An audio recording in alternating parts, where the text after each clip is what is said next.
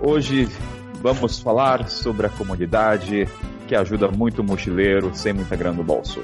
Aqui é o Kainan Ito e quem não ficou para fora da porta pelo Couchsurfing que atire a primeira pedra. Fala galera, que é o Richard do Vida de Mochila e eu nunca fiquei no Tinder. Fué, fué, fué. Não, eu esqueci a frase. Faz de novo, vai, vai, mais animado. Não, não, meninas, toca aí, depois eu vou lembrar, vai. Fala galera, aqui é a Babi. E quem nunca comeu uma cabeça de carneiro no café da manhã que atire a primeira pedra. Nossa. Caralho! Vegetarianos. Nossa, agora que eu lembrei das comidas de Couchsurfing, já tô passando mal aqui. Enfim. e aí, galera, meu nome é Lana Sanches, eu sou do Elas Viajam Sozinhas. E eu só queria falar que nem todo Couchsurfing tem casa. eu já, mano, eu já fiquei numa casa que tava em reforma. Tipo, gente, não tinha telhado, não tinha banheiro, não tinha porra nenhuma. Eu já fiquei viajando cinco dias com um cara pelo Couchsurfing de moto. Ou seja, ele também tinha uma casa, né? Fala galera, que é o Richard do Vida de Mochila. Na verdade, eu não tô aqui pelo Couchsurfing, só quero um quintalzinho pra acampar. Gostei também. Cara, já dormi em galinheiro já. No meio Mentira. de palha. O cara falou assim, cara, ainda não tem espaço, mas daí eu falei, não tem lugar pra dormir. Ah, falei, você não tem um galinheiro com palha? Eu falei, cara, vai ser lá mesmo. Coloquei meu saco de dormir lá nas galinhas, acordei cheirando galinha, pelo menos comi o café da manhã. Pô, deu tempo de roubar um ovinho pro café da manhã?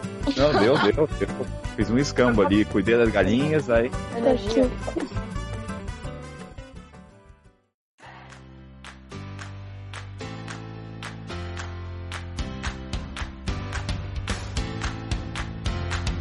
Então, gente, pra quem não sabe, o Couchsurfing, ou Surfando no Sofá, literalmente, é uma comunidade onde você consegue hospedagem de graça, entre aspas, porque se você entende que tempo é moeda, nada vem de mãos abanando. E hoje a gente vai falar sobre as nossas experiências, quais são os tipos de anfitriões que moramos, como a gente manda uma mensagem, se é seguro ou não. Vamos ver, vamos ver, depende do ponto de vista de cada um.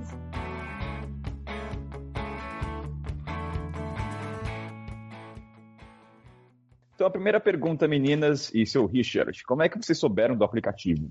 Um amigo meu era embaixador do Couchsurfing no Rio de Janeiro. Ele hospedou mais de 500 pessoas na casa dele. E aí, eu me preparando para minha volta ao mundo, sabia que eu ia usar o aplicativo, então eu comecei a receber pessoas na minha casa. Foi assim, pelo Davi, Santo Davi. 500? 500, e tem mais de mil referências. Caramba, moleque. Surreal. Caraca, muita gente. E você, Lana? Bom, Eu, na verdade, fui pesquisando antes de sair de casa. E era uma forma não só de economizar, mas também de conhecer um pouco da cultura local. Só que eu fiquei com muito medo. Meu mochilão não foi muito planejado. Então eu estava com receio de ficar na casa das pessoas. E não planejei nada. Só que conheci uma menina na fronteira do Brasil com o Uruguai que me ofereceu para ficar no couchsurfing dela junto com ela lá em Cabo Polônio. Então, na verdade, a primeira experiência em couchsurfing, eu não fiz a reserva. Mamão com açúcar. foi, ainda estava acompanhada, então para mim foi muito fácil para quebrar o gelo do couchsurfing. Só que, claro, nem tudo é como a gente quer. Então, o cara não tinha um banheiro, chuveiro, então é. É assim, tá, você fez a reserva, só que a gente também não tem banheiro. Então, foi pra, bom pra quebrar o gelo. Isso foi Capolônio? Cabo Polônio. Esse De um é o cara cara. que, é dono de um hostel lá? Não, ele não é dono de nada. Mas ele é. Ele é. eu- Essa é a minha teoria, tá, gente? Eu acho que ele é o traficante da ilha. Porque ele ficava oferecendo muitas drogas pra gente o tempo inteiro. E naquela ilha, era assim que ele ganhava dinheiro. Então, assim. Eu acho que foi, eu fiquei nesse, esse, nesse caso. Quando eu tava vindo pra lá, eu tive um couchsurf também. Eu tive, eu mandei Ah, a é? proposta com o cara. Só que eu cheguei lá, o rosto tava reformando, aí não tinha onde ficar, ficou sem teto. Aí a Não, gente cara. invadiu uma casa abandonada lá e dormiu. É, que lá é o que mais tem é a casa abandonada. Caraca. Gente, E vocês qual, têm pa- e cada qual país? história, cara. É, Então. Cabo Polônio, no Uruguai. É porque um- Cabo Polônio é uma cidade muito pequena. Lá, na verdade, Richard, é proibido construir casas. Por isso que meu couchsurfing não conseguia fazer banheiro. Por isso que ele tinha quarto, cozinha. Caraca. Mas eu acho que foi uma experiência pra mim não só pra perder o medo do couchsurfing, mas também de perder todas as barreiras que eu tinha colocado pra mim antes da viagem. Que eu falei que não pegaria carona, que não dormiria na casa de homem couchsurfing, que eu não mudaria minha. E cara, minha primeira viagem, eu cheguei de carona direto para casa de um homem no Couchsurfing de uma cidade que não estava na minha rota. Então, eu acho que comecei com o pé direito. Certeza. E aí, Richard, como é que você soube do aplicativo? Cara, na época dos dinossauros lá, na época da internet de escada, a gente tinha aqueles fóruns da internet, vocês lembram? Lembro. Tinha o Fórum Mochileiros, né? Que é o mais famoso, assim. E eu lembro de ver muito relato da galera falando sobre Couchsurfing lá. E a partir daquilo ali eu fui pesquisando e foi lá que eu encontrei Couchsurfing. Agora, a primeira experiência, cara, eu recebi pessoas. Então, eu recebi aqui em casa primeiro antes de fazer. Recebi quatro colombianos aqui em casa, numa época. Depois que eu fui fazer, fui fazer na casa deles, em Bogotá, aí depois tem desandou. Aí comecei a fazer vários. E como foi a experiência de hospedar alguém? Pra mim foi irado, tipo assim, eu tava em Goiânia, cara. Qualquer gringo chega aqui em Goiânia, é tratado como rei, é tratado como superstar, mano. Quando eu tava com esses amigos colombianos aqui, todo lugar que eu levava eles, eles eram tipo todo mundo tratava eles muito bem, sabe? Todo mundo queria mostrar que Goiânia é uma cidade legal, então tinha um tratamento assim de, de rei. Até tinha vários benefícios assim quando eu ia com eles, porque as, as pessoas me tratavam melhor. Então foi muito bom, assim. Eu comecei hospedando, hospedei 10 mulheres na minha casa, me planejando para a volta ao mundo, e foram experiências maravilhosas. Só mulheres ou homens também? Não, só mulheres. Na época eu era casada e o, meu marido trabalhava, meu ex-marido trabalhava embarcado. E aí o combinado era que eu só receberia mulheres. Faz. Vamos não, para mim não faz sentido, mas enfim, isso não, não tá na pauta. Não tá na pauta. Eu nunca hospedei, só que eu já. É que eu moro com meus pais, então eu não tenho como hospedar gente na casa deles. Só que eu levo muito para sair em São Paulo, então levo no Mercadão, 25 de março, em algum mirador, porque também considero acho que uma forma de receber as pessoas aqui. Então, eu menti pros meus pais quando eu tava recebendo. Eu falei que eu já conhecia as pessoas. e tô, tô Verdade, todo amigo meu, pá. E eles gostaram da experiência? Ué, eles acharam que era amigo meu, então eu já tava acostumado, né? Aí, depois que eu falei, só que eu não conhecia. Eles podiam ter roubado nossa casa. Falei, pai, pelo amor de Deus. O pessoal não é assim, não. O mundo, o mundo tem mais pessoas boas do que pessoas ruins. Larga de ser louca. Em dia, se eu quiser chegar com 10 pessoas conhecidas aqui, não dá nem aí, já. Já jogou tá Cristo já.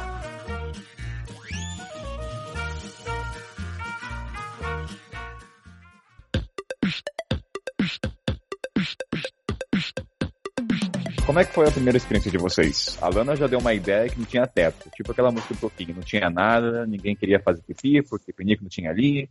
Quer contar mais sobre essa história da casa sem teto? É, essa da casa sem teto, na verdade, foi na Bolívia. Na minha primeira experiência no Couchsurfing, ele não tinha banheiro, nem privada e nem chuveiro para tomar banho. E... Gente, isso é muito genial, cara. Como é que tá o perfil desse cara? Tipo, não tem o chuveiro e não tem o privado. Eu acabei de falar aqui que ele é traficante. Eu não sei se eu quero falar o nome dele. Mas eu não fala então. Não, não, não, não. Falar, só que corta depois da edição, pelo amor de Deus. Tá, manda, continua então.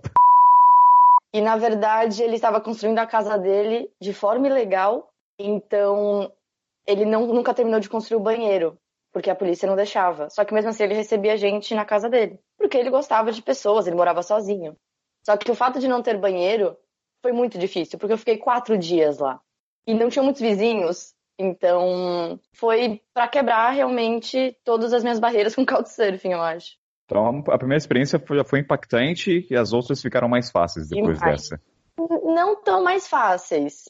Até porque eu fiquei lá na casa que estava em reforma, em Cochabamba, na Bolívia.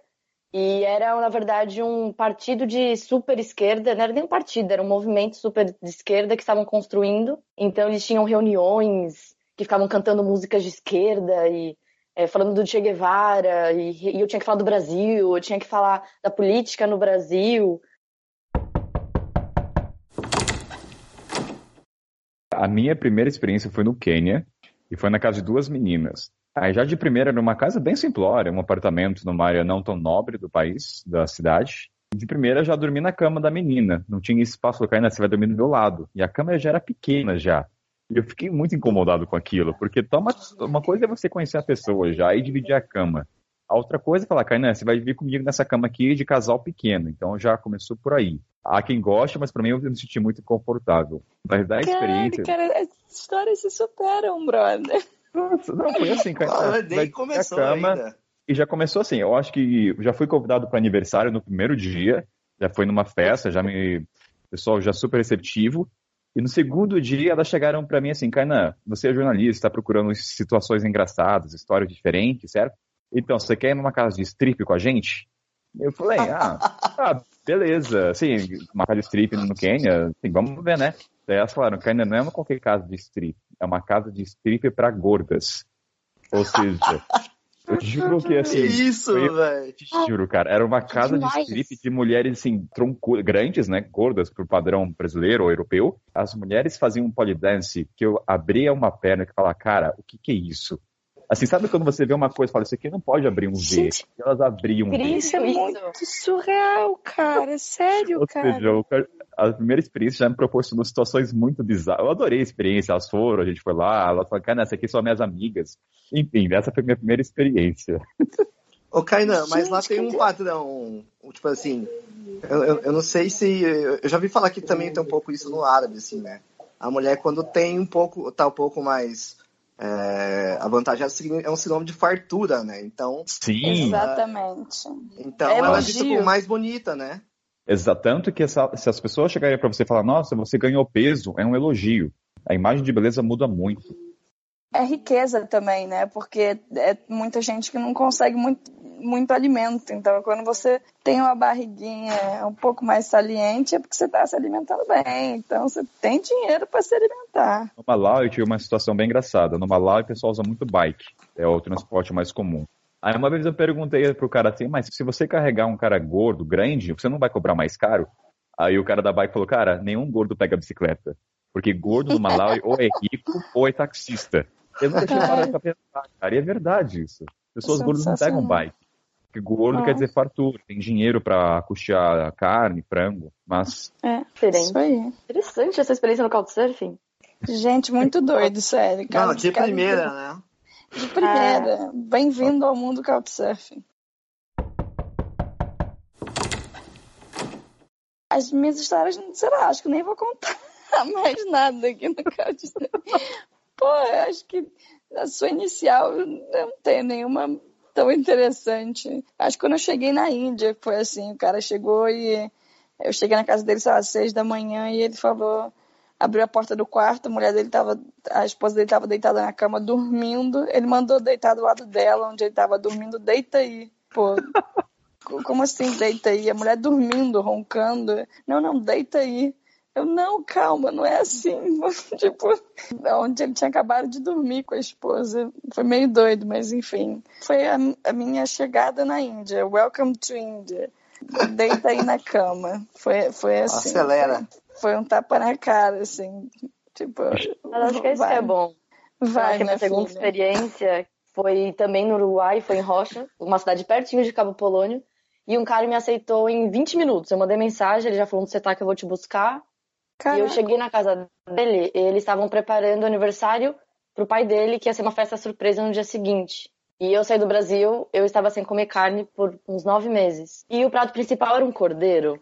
Não era só o prato principal, como praticamente o único Hum. prato que teria no aniversário. Pra mim também foi muito boa essa experiência, porque, óbvio, eu tive que comer o cordeiro, eu comi bastante cordeiro, me deu vários problemas depois, porque meu Ah. corpo já não estava mais acostumado. Só que pra mim foi muito bom, porque eu entendi que a casa é da pessoa, então eu que vou ter que me adaptar na casa dela. Então, se ela me oferecer uma sopa com sangue de vaca, que foi o que me ofereceram no Equador, eu tenho que comer. ó, Exatamente. Não A gosto. cabeça de carneiro no café da manhã. Ex- Exato, você Aonde? tem que comer. Você tá na casa da pessoa, então você tem que respeitar a cultura dela. Você que tá, quem- você que tá entrando. É. Então, E o cara ofereceu como se ele estivesse oferecendo uma uma especiaria, assim, sei lá, como é que se diz? É, não, eu vou, eu vou apresentar, você vai comer a minha comida favorita.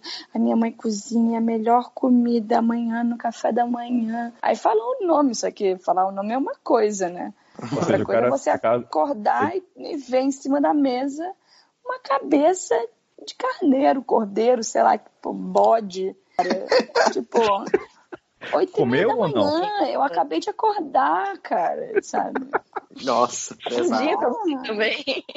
Até que ponto as regras de conduta a gente segue no Couchsurfing? Até que ponto Pô, você deixa de comer já, agradar recusei o. eu já recusei uma comida, que era o Qual? cuy, também foi no Equador, que é um Ai, pouquinho o da cuy, sim. O que que é inteiro o- num O que é espeto. cuy? É O um que que é porquinho da Índia. O, o cuy é como chamam o porquinho da Índia nos países andinos. E eles fazem o porquinho da Índia num espeto. Então eles literalmente empalam o bichinho e jogam no fogo. Então o bichinho Uhum. tá com dente, tá com cabeça, tá com olho, tá com dente, tá com tudo. E eu não consegui comer. O E é uma inteiro. delícia. Ah, eu já comi muito cuy. Eu, eu particularmente até gosto. O problema é a maneira que eles fazem o cuy. É, é- é o que a Lana falou. O cuy vem, o cuy vem sorrindo pra você, tá ligado? Aí é meio bad vibe, assim. Sim, sim. Eu peguei carona com um peruano e eu perguntei pra ele, cara, qual que é a comida tradicional de Cusco? Não do Peru, de Cusco.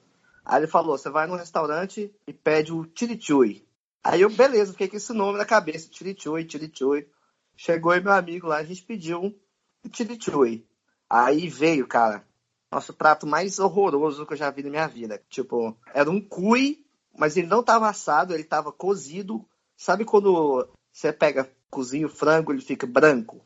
O cuy tava daquele jeito, todo branco, sorrindo, com unhas e dentes e pelos. Mano, tava os pelos dele lá no prato, assim, e um monte de unhas, salsichas brancas, cara. Coisa nojenta, cara. Eu olhei pro meu amigo assim, eu falei, você vai comer ele? Cara, custou 30, 35 soles, que é caro, né? Aí a gente tentou comer, cara, mas aí não deu, cara. Cada um deu uns garfadas lá, mas a gente largou de mão depois. A conversa é sobre comida, gente, não é mais de Couchsurfing. Comida de Ah. couchsurfing, vai. Ó, ó, Babi, eu vou falar do Pisse. O Pisse não é Couchsurfing, mas é Workaway. Mas só pra falar de comida um pouco. Pô, Teve um dia que a gente ba- abateu a vaca. E lá eles comem toda a parte do animal.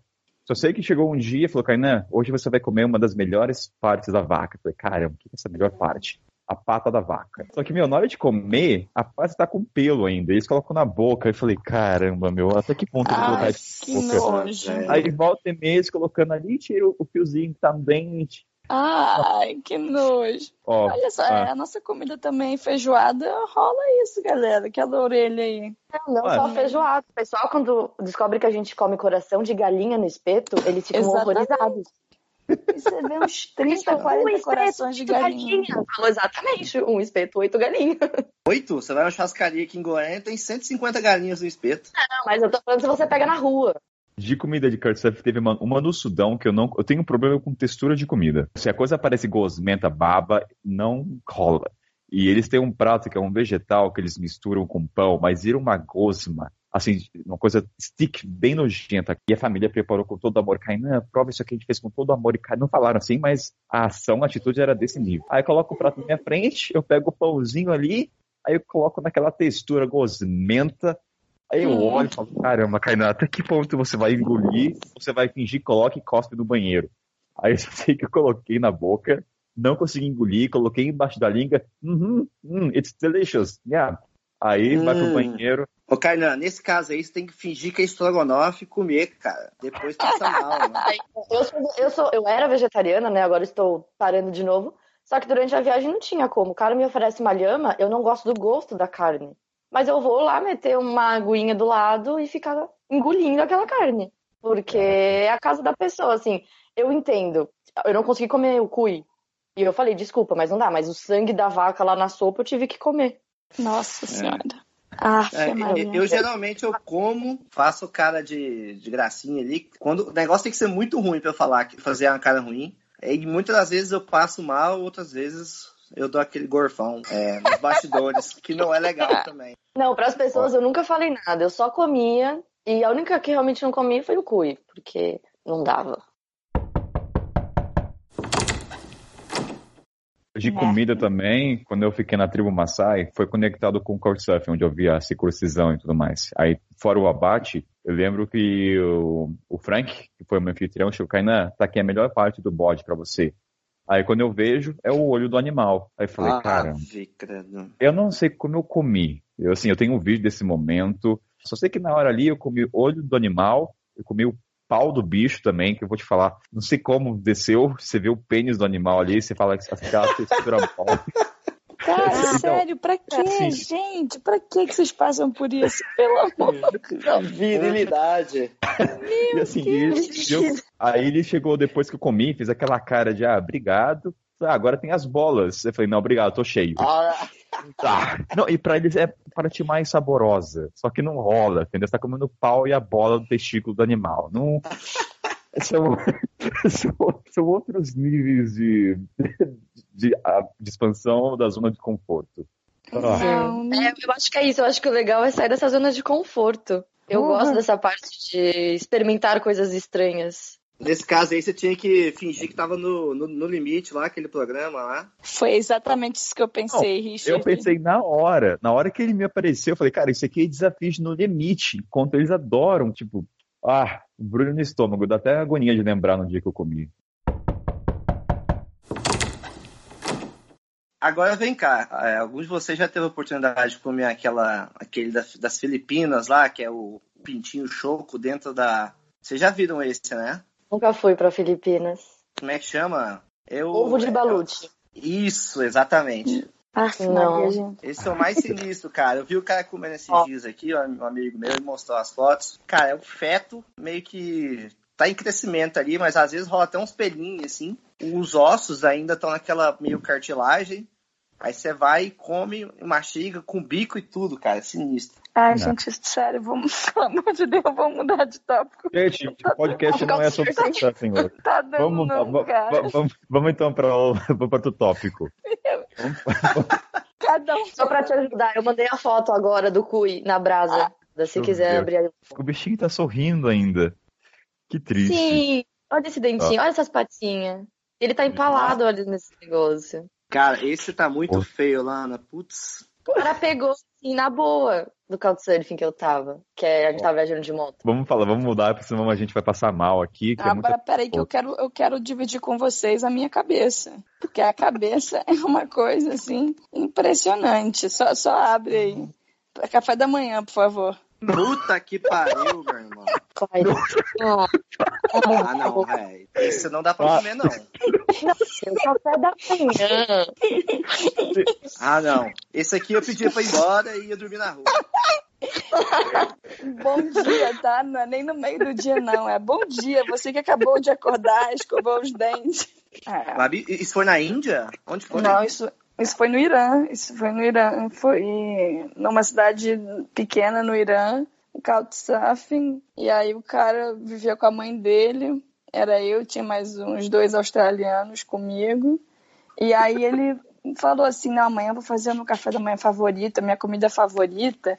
A gente estava super animada. A comida no Irã é muito gostosa, é deliciosa, uma das minhas comidas favoritas. Eu super animada. Um amigo meu tinha feito couchsurfing lá, tinha dito que a comida era maravilhosa.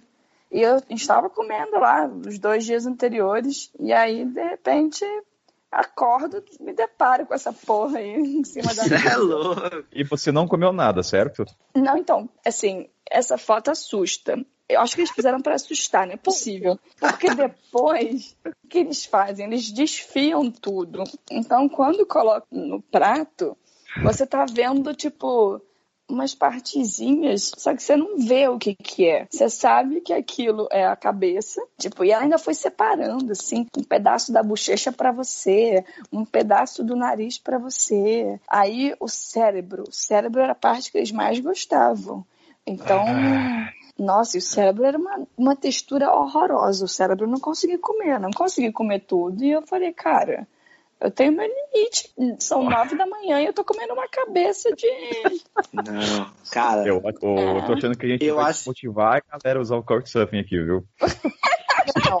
não, é pela experiência. Você não tem essa oportunidade de fazer isso no Brasil. Não é todo dia que vem uma cabeça de uma cabra no café da manhã. Não, né? gente, sério. Essa eu tô.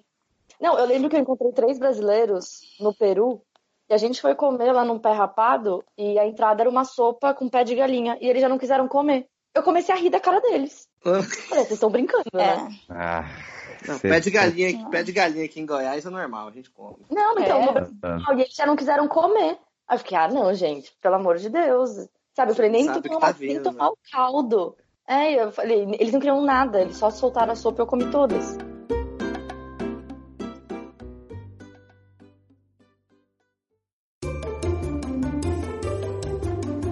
Vamos mudar de pauta? Vamos, vamos. E vocês já passaram por algumas regras do anfi- anfitrião que eram loucas? Que fala, meu, tipo assim, regras de chegar tarde, tudo bem, de você cozinhar, mas tinha algum lugar que você esse cara e o cara tinha uma mania doida e fala, meu, esse cara é doido da cabeça. É, eu acho que a minha foi a do Couchsurfing lá em Cochabamba mesmo, na Bolívia, que eles eram de movimento super de esquerda, e eu fui obrigada a meio que fazer uma apresentação sobre o Brasil e sobre o movimento de esquerda no Brasil em 20 minutos, para todas as pessoas que participavam do movimento. Então, não- ele não me deu a escolha de não fazer. Eu falei, meu, eu não me sinto confortável, eu ainda estava aprendendo espanhol também na época. Eu falei, eu não me sinto confortável. E ele não me deu escolha de não fazer. Você não falou que era de direita? Não, eu não sou de direita. Mas eu também não tenho tanto conhecimento assim do movimento de esquerda para ficar falando historicamente. Então, e eles queriam isso. E até porque era em espanhol. Espanhol não é minha primeira língua. Eu não sou fluente em espanhol desse jeito, para dar uma palestra para 30 pessoas. E ele não me deu a escolha de não apresentar. Então eu pesei entre fazer a apresentação e continuar dormindo numa casa em reforma ou ficar na rua. Então eu fiz a apresentação. Mas a apresentação foi. Ah, mas você ainda é jornalista, você ainda tinha. Dá pra dar uma engambelada lá, né? Não, nossa, eu dei uma super engamelada, fiquei falando por meia hora. Jornalista, né? Deu a voz, fodeu. Mas não me sentia confortável, era espanhol. Então eu até tenho algum conhecimento sobre política, eu gosto de política. Só que em espanhol, na frente de 30 bolivianos que eu não conheço, no meio de uma Aí, praça, da- É melhor que comer a cabeça ainda, né? eu faria um seminário pra eles, mas eu não comeria essa cabeça. Não. Essa cabeça aí. Ainda mais lembrando que é no café da manhã, né, gente? Tipo, acordou, comeu, sabe? Primeira coisa que você coloca dentro da sua, da sua barriguinha, assim, aquela coisa gostosa, só que não. Lembrei de uma parada. Tipo assim, não é bem uma regra, né? Mas eu tava ficando na casa de uma menina lá em Buenos Aires, que era vegana. Eu tenho amigos vegetarianos, assim, mas eu não eu nunca, eu nunca tinha conhecido ninguém vegano extremo, assim, a, a esse ponto. Aí eu tava ficando na casa dela, eu na maior, na nas boas intenções, falei pra ela, "Não, pode, pode trabalhar que eu faço jantar pra gente, etc. Fui fazer um macarrão, aquela coisa, e eu me esqueci da, que ela era vegana, vegana. Na minha mente, ela, ela era vegetariana, tá ligado? Hum. E aí, cara, eu fiz um macarrão e usei creme de leite, cara. Usei creme de leite, fiz lá a parada no macarrão. Meu irmão, quando essa menina chegou, ela olhou que eu tinha usado creme de leite. Cara, ela fez eu tirar o macarrão todinho, separar, lavar a panela, me deu o maior esporro, me jogou no quarto, assim, cara. Tipo assim, eu fiquei, cara, eu fiquei tão assustado. De castigo, eu nunca mais, nem, nem usei a cozinha mais dela, tanto que foi feio o esporro. Mas ela não conseguiu ver que a atitude sua era boa e você só errou? Teve Não, isso? não. Não teve isso. Poxa. Como assim? Você sabe que eu sou vegana, você viu no meu perfil, blá blá blá. Eu, pô, desculpa, achei que era vegetariana. Se fudi, me fudi. Muitas me pediam pra fazer alguma comida brasileira. Era como se fosse um pré-requisito pra eu ir na casa da pessoa, não. Ou então caipirinha. Caipirosca, na verdade, porque as pessoas tinham é- o que que vocês cozinham quando o pessoal pede pra cozinhar um prato brasileiro? brigadeiro. Muitos. Mano, é porque eu não tinha muitas opções. Adoro. Eu, eu não tinha muitas opções. Eu já não sou masterchef na cozinha. Eu praticamente aprendi a cozinhar viajando, porque ou você cozinha ou você come fora. Então eu fazia, eu sempre fiz muito macarrão. Sempre fazia macarrão com várias coisas e brigadeiro de sobremesa e caipirosca para beber. Então esse era o meu jantar lá para eles. Certo. Eu me garanto no estrogonofe. Eu falo, "Ó, essa comida aqui é da Rússia, mas eu acho que a gente come mais que os russos. Então eu vou fazer aqui estrogonofe. E a gente come toda semana no Brasil, cara. Então, e a galera. E tipo assim, Sim. eu me garanto no meu estrogonofe. Então, eu uso pra tudo, cara. Se eu quiser impressionar algum, alguma menina, eu faço estrogonofe, faço pra tudo, cara. Pra mim é o mu- multiuso. Mal Ah, ele sabe o quão é simples esse prato no Brasil, né? Sim. Mas eu faço a mesma coisa, o risco de estrogonofe, que eu não quero fazer uma coisa elaborada. Fala, não, isso aqui é da Rússia, é bem elaborado. O brasileiro fala, ah, o que, que ele cozinhou? Estrogonofe. Meu, que bosta.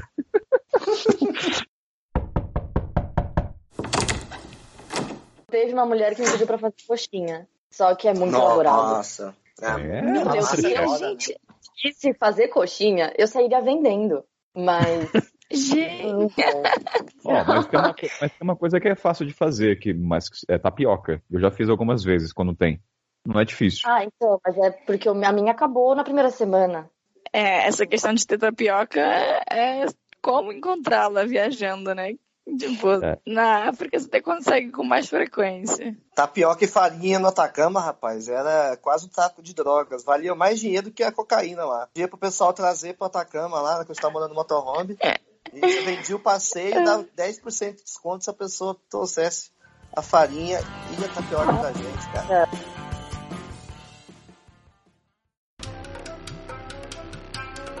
Eu quase apanhei na rua no Egito. Eu quase fui literalmente espancado. Mas que, que, que, que desculpa, é na rua e foi com o cara do Na Couchsurfing? rua. Não, tá conectado com o Couchsurfing. Vamos lá, vamos explicar. Estava eu em Alexandria, feliz, contente, contente, escrevendo, fazendo minhas coisas. Aí, certo dia, eu decidi comprar ovos. Aí fui lá, desci no apartamento do prédio, fui andar até ali a esquininha, comprei ovos. Quando eu voltei, tinha acabado uma das rezas. Começou a fazer um círculo de pessoas em torno de mim, me xingando em palavras agressivas, porque dava para entender o tom. Aí chegou um cara que tomou a dianteira, um brutamonte de dois metros, só deve ter uns 50 anos. Aí falou, ele falou assim, you, home, leave. Todo mundo querendo bater em mim, fazendo mão assim, batendo soquinho. Eu falei, caralho, o que que tá acontecendo? Daí eu falei, calm down, calm down, vou chamar o Ahmed. Aí eu subi no apartamento todo cagado. Eu falei, Ahmed, eu acho que o pessoal tá bravo comigo. Uma coisa aconteceu. Daí ele foi lá e desceu. O que que aconteceu? Um dia antes, estava eu no apartamento e o meu host trouxe uma mulher egípcia até o apartamento. E essa mulher, e era um prédio familiar, e essa menina subiu até o décimo andar pelas escadas escondidas, porque não é, não é permitido. Só que o que aconteceu? O pessoal do prédio viu que a menina foi até o apartamento onde eu estava. Aí ela entrou, eu nem cheguei a ver essa menina, eu estava no quarto. Aí o Armed falou assim, Kainan, ah, uma menina aqui, rapidão, fica no quarto, daqui a pouco eu saio. Falei, beleza. Aí o Arnold entrou, falou, Kainan, vai pro quarto que ela tá aqui. Beleza, fui lá pro quarto, eu ouvi a voz dela, eu acho que eles ficaram uns 10 minutos, aí eles foram embora, beleza. Aí voltei pra sala, voltei a escrever, de boa.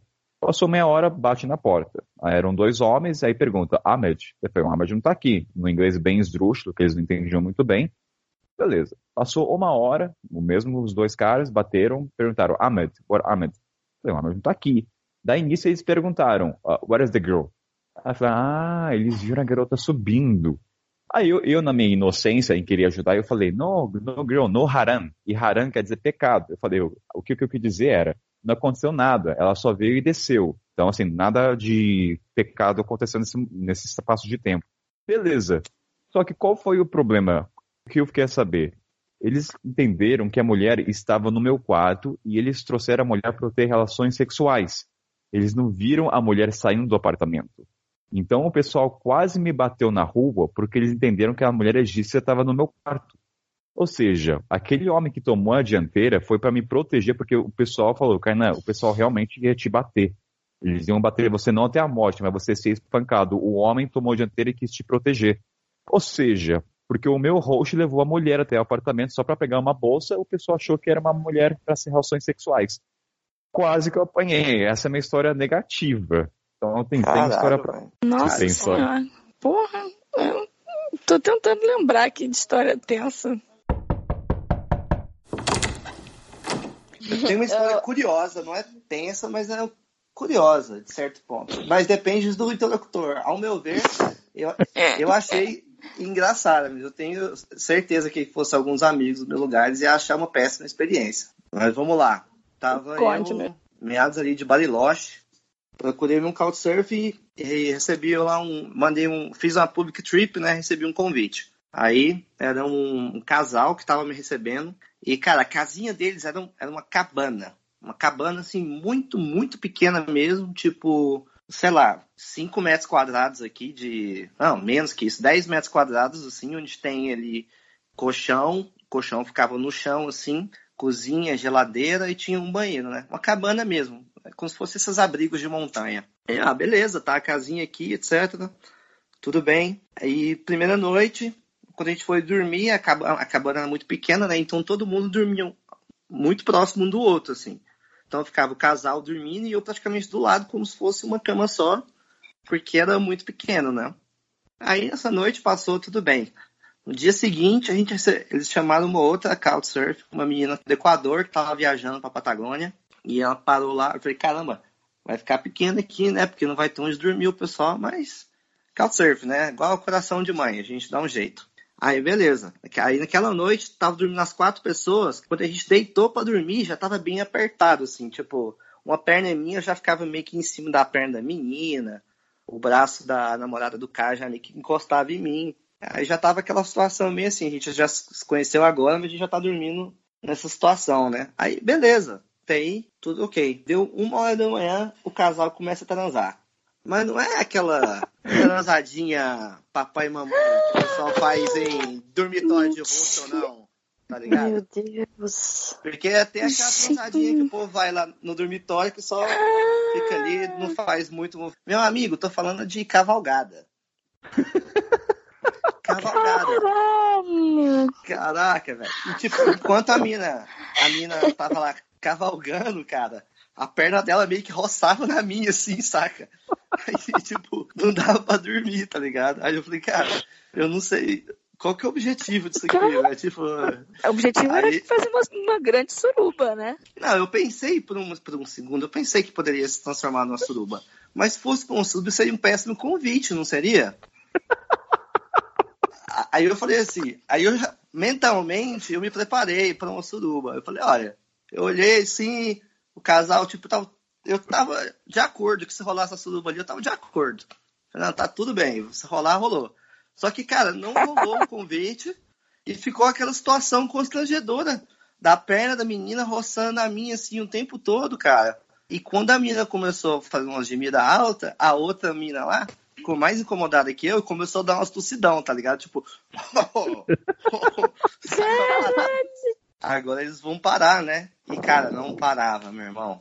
Eles foram tudo, até o finalmente, depois levantou, foi lá, tomou banhozinho e voltou a dormir como se nada tivesse, até, tivesse acontecido.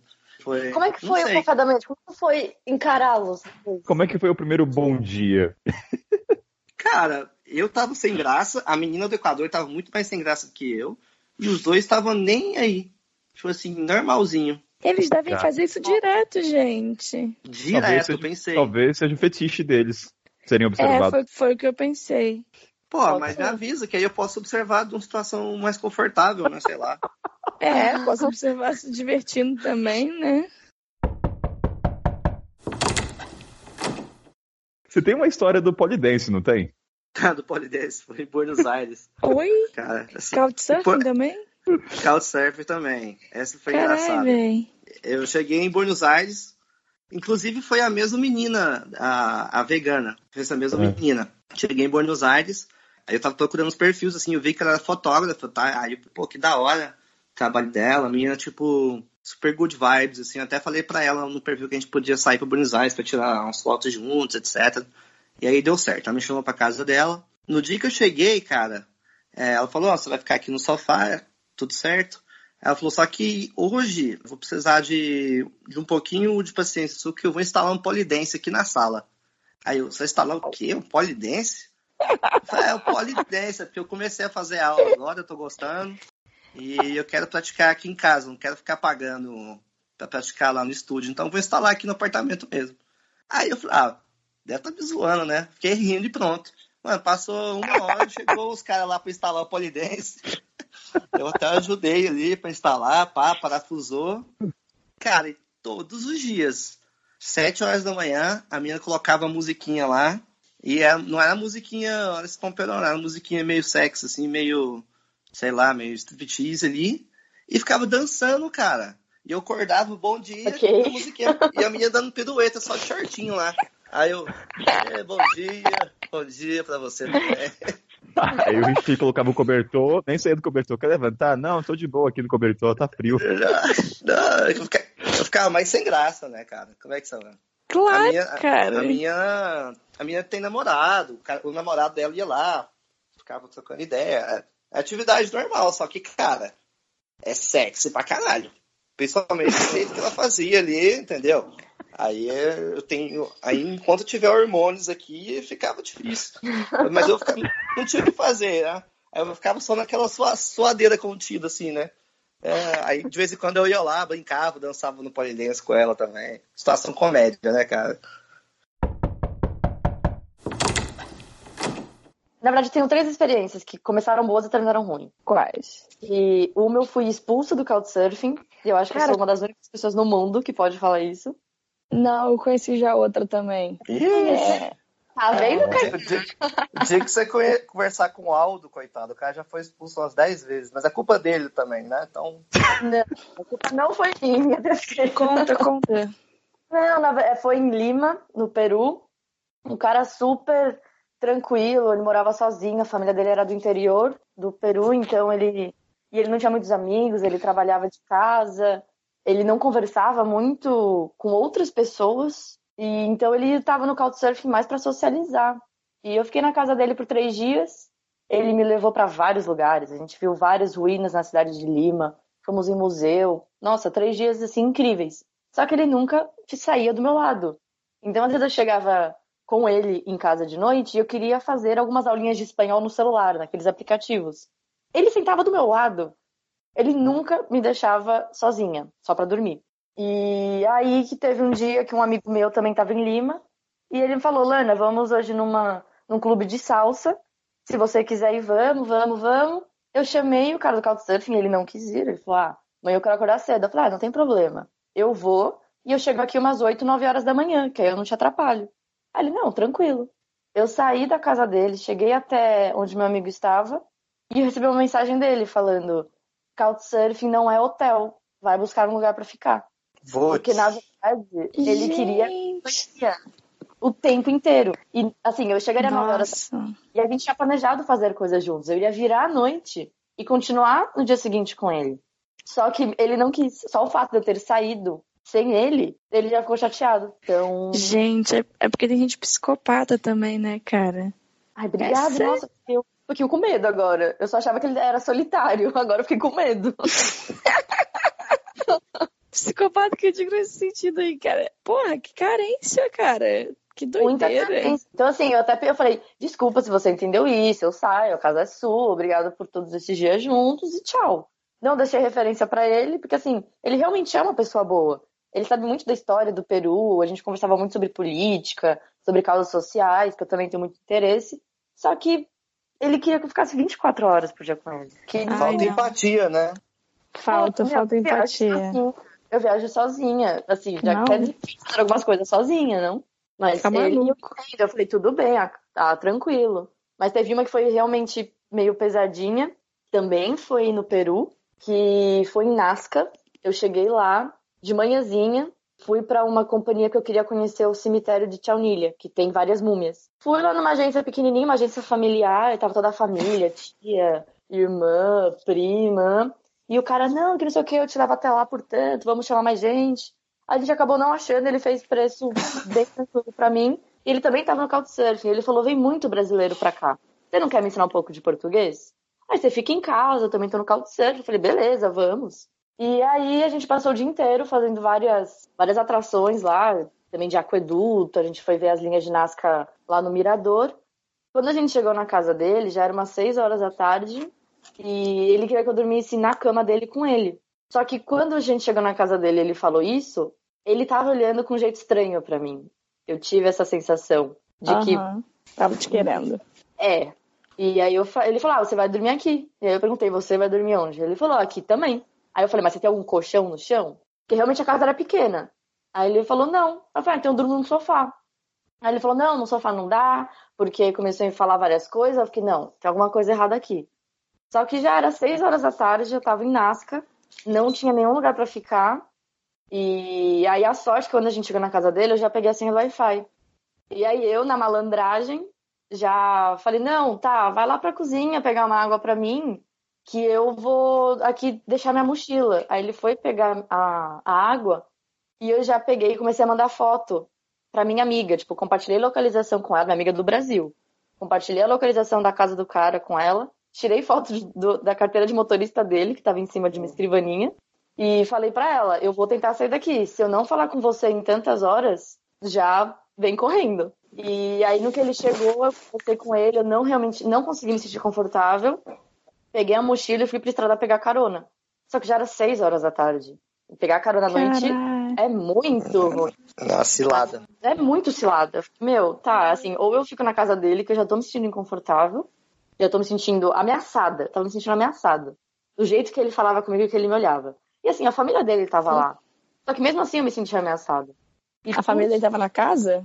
a família tava na casa, ele morava com a mãe, com a irmã, com as sobrinhas. Só que eu ia ficar dentro do Ah, eu quarto. dormia no sofá. Eu dormia no sofá. Falei, amigo, eu vou dormir no sofá. não tava sentindo confiança nele, sabe? Ele me olhava de um jeito muito estranho. Mas isso começou só depois que a gente chegou na casa dele, porque durante o dia foi super tranquilo. Mas, por sorte, quando eu cheguei na estrada, um cara e o filho me, me levaram até a cidade que eu queria. Eles me levaram até a porta de um lugar e falaram, cuida dessa menina. Então, ele Ai, foi um anjo da guarda? Que apareceu no meu caminho. Tirei fotos com ele, ele me levou pra comer lá num lugar depois. Pegou meu celular, Claro. tal dia eu vou até o norte do Peru, vamos junto, que não sei o quê. Mas acho que essa foi uma experiência muito ruim. Acho que foi a pior que eu tive de couchsurfing. Mas também Eu teve, tive. bom, ficar presa pra fora, eu acho que é algo comum, né? Ficar preso. Tem Eu nunca fiquei, gente. Cara, nossa, volta e meia fiquei preso Não, seis horas na chuva, tipo um cachorro molhado, um gatinho, tipo olhar do Shrek procurando abrigo.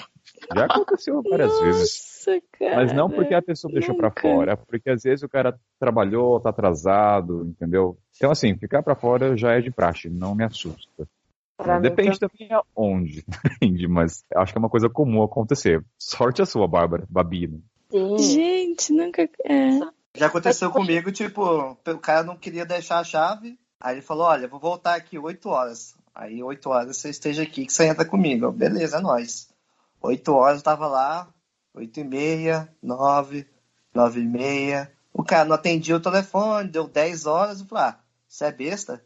Aí fui pra um boteco lá que tava. que tinha Wi-Fi e fiquei trabalhando lá, entendeu?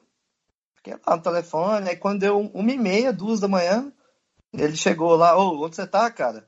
Uai, velho, eu tô aqui no bar esperando você chegar. Ele, ah, não, vamos então. Aí chegou no bar e ficou tomando uma cerveja comigo. Como se nada tivesse acontecido, né? É, foi desse jeito.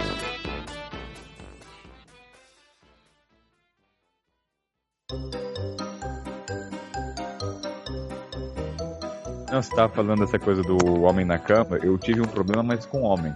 Foi no Sudão isso. Foi uma experiência muito desconfortável. Era meu último host lá, antes de ir pro Egito. E o cara era velho, tinha o quê? Uns 60, vou falar nome aqui pra não dar nenhum problema. E ele tinha o quê? Uns 60, 70 anos. Aí quando eu cheguei na casa, oi, Kainan, super receptivo, trocamos ideia, falamos várias coisas legais. Eu tava cansado de uma viagem, ele começou a fazer seu, uma, ele era médico, diz ele, ser médico, né? Começou a fazer massagem, o que ajudou, tudo mais. Aí passou um dia, começou a cair na massagem, massagem. Deita aqui na cama, vou, vou relaxar seus pés. Mas eles ficaram, alguma coisa tá estranha. tá- Esse cara tá muito, tá muito próximo. Eu nunca passei por isso, então eu, fiquei meio na dúvida se era muito simpático, educado, ou se tinha alguma coisa a mais. Aí passou o terceiro dia, ele começou a falar, Kainan, I love you. Nada, sabe, no tom de brincadeira. Eu tava aceitando aquilo numa boa. Aí passou no quarto dia, tava muito I love you, muito I love you, tava muito. Aí eu liguei pro meu amigo e falei, cara, eu tô achando que esse cara tá dando em cima de mim, eu tô me sentindo já desconfortável. Aí até que chegou no quinto dia, no carro, assim, eu, e eu já não tava gostando da situação. Eu tava só tentando estender mais três dias, que era a minha passagem pro Egito, e não queria me mudar, eu queria pelo menos contornar a situação. Aí passou alguns dias, ele falou assim, Kainan, ele falou no inglês assim, você sabe o que eu quero? Eu falei, não, eu não sei o que você quer. Não, você sabe, sim. Eita! Você tentando- sabe. eu ele, ele falou assim, eu tô tentando, mas você é difícil. Eu falei, eu não sou difícil. Eu apenas não, não, não, não- Eu falei, não é assim. Só sei que deu pra lidar com a situação, mas assim, eu tive que bater de frente uma vez. Aí outro um dia ele chegou, Kainan, deixa eu dormir com você hoje no quarto. Tinha duas camas separadas. Eu falei, não, você não vai dormir aqui, dorme no seu quarto com sua esposa. Eu falei, não, quero dormir, a gente Caramba. conversa. Cara, mas assim, Ele era casado É. com a esposa. Não, Chocada. casado. uma alta sociedade do Sudão. Aí beleza, ah, deu era pra... aquela casa bizarra? É, exato, aquela casa. Ah, Toda luxuosa. Beleza, eu consegui contornar, eu tive que bater de frente, ficou uma situação chata. Só sei que o que aconteceu, faltou, quando eu tava indo embora do Egito, eu conheci um, o Tony, que é o cara que é cego e surdo. Eu falei, Tony, onde é que você vai ficar no Sudão? Ah, daí ele falou assim, ah, Caína, eu vou ficar na casa, eu ia ficar na casa desse- dessa pessoa, só que ele teve algum problema com o cash dele. E na hora eu falei, deixa eu ver, quem que é o seu host? Quem que era? Aí ele mostrou o perfil, eu falei, caramba, onde eu fiquei? Eu perguntei, você sabe o que, que aconteceu? Eu falei, ah, cara, eu sei que ele comentou que ele teve um problema com um garoto. E na hora veio na cabeça. Daí eu falei, cara, alguma coisa aconteceu, só que ele não conseguiu contornar a situação. Ou seja, Ok. eu passei por assédio, eu nunca tinha passado. É que como é mais difícil, mas É, eu adoro quando os homens passam por situações que a gente já naturaliza, sabe? Já aconteceu comigo, tipo assim, já teve gente que me convidou, mas com aquele tom de flirt, homem, assim, né? Mas você consegue ver ali no tom que o cara já tá querendo algo a mais e você nem topa. Mas no Uruguai teve uma situação muito engraçada, que foi o seguinte: tem aqueles meetings lá, né, onde você- pode conhecer o pessoal e fazer para dar um rolê na cidade. E eu tava em Montevidéu, cara, não tinha ninguém no hostel, pau, não tinha nada que fazer. Aí eu mandei lá o negócio e topei encontrar com a menina pra gente dar um rolê na cidade. Aí ela falou assim: ah, me encontra aqui em casa. Aí eu, beleza. Fui lá no apartamento dela, encontrei a menina. Ela, ah, sobe aqui que eu tenho que arrumar algumas coisas. Eu, então tá bom, subi no apartamento. Aí chegou lá, cara, ela me enrolou, enrolou, enrolou, não quis sair. Aí ela pegou e começou a falar que tava meio triste, que tava a fim de ver um filme, não sei o que. Aí eu, ah, vamos ver um filme então. Aí, cara, sentei com a menina pra ver o filme. Cara, a menina se jogou pra cima de mim de todas as formas possíveis, assim. Só que, tipo, a menina não é nem que ela, ela não era feia, mas não, eu, eu acho ela muito esquisita, entendeu? Aham. Não, que- não, ponto, não queria ficar com a menina. Não tinha atração. É, É. não rolou. Só que, cara, a menina tava jogando pra cima com tudo, mano. Mordendo o pescoço. Aí eu peguei, pô. Eu sei, vou fazer um combinado aqui. Eu sei que você tá, você tá numa situação assim. Pá, mas pra não ficar feio, eu sei que. Aí eu vou, minha proposta é a seguinte: eu vou ficar aqui, você tem que se comportar. A gente vê o filme, eu vou embora. Ou eu vou embora agora e acabou. Você tem essas duas opções. Ah, não, então vamos ficar aqui, só a gente assiste o filme. Aí eu fiquei lá, ela ficou mais comportada. É, tipo, o Máscara ficou foi com a mão, a mão no pescoço, assim, meio que pendurada, meio que assim. Relacionamento há 10 anos, sabe? Que você encontra, você não fica demais. eu assisti o filme, eu peguei minhas coisas e fui embora, cara. Foi engraçado, foi. Gente, que doideira, cara. E você teve capacidade para abrir um diálogo no momento. Acho que muita gente ia falar, puf, zarpei, nem ia falar nada. Não, mas o que, que você ia falar? Tipo assim, você pede pra menina, ou busca uma água pra mim e de repente você vaza? Sei lá, mano. Ah, Não, na também é sacanagem. Mas é- foi o que eu Ué. pensei, na verdade, no Peru. e falei pro cara pegar água, eu falei, vou fugir daqui. Aí, ó, aí tá a dica das meninas. Como é que vocês contornam situações? O que que vocês já passaram com isso? Eu acho que eu trabalho mais na prevenção. Porque antes de ir pra casa do cara, eu já olho o perfil dele, eu vejo se ele só tem referência de mulher. E se ele só tem referência de mulher, quer dizer que ele muitas vezes só aceita mulher na casa dele.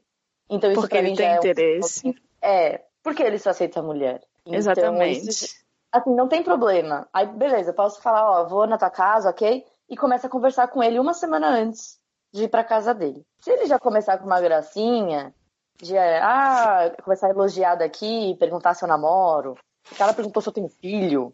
Então, pra mim já é outra bandeira que fala, ó, não vai rolar, eu vou pra casa de outra pessoa. Evito ir para casa das pessoas antes mesmo de, de acontecer alguma coisa. Porque esperar acontecer, olha, não sei, eu acho muito ruim. Pagar pra ver, sabe? Tem É, muito, eu cara. assim, também, eu- Você, você deve receber também muita mensagem aleatória, às vezes sem nem pedir lugar pra dormir nem nada, e ficam mandando: Oi, linda, tudo bem? Vem pra cá, pra Costa Rica, eu te pago a passagem. É, não, é, eu nunca recebi assim, não.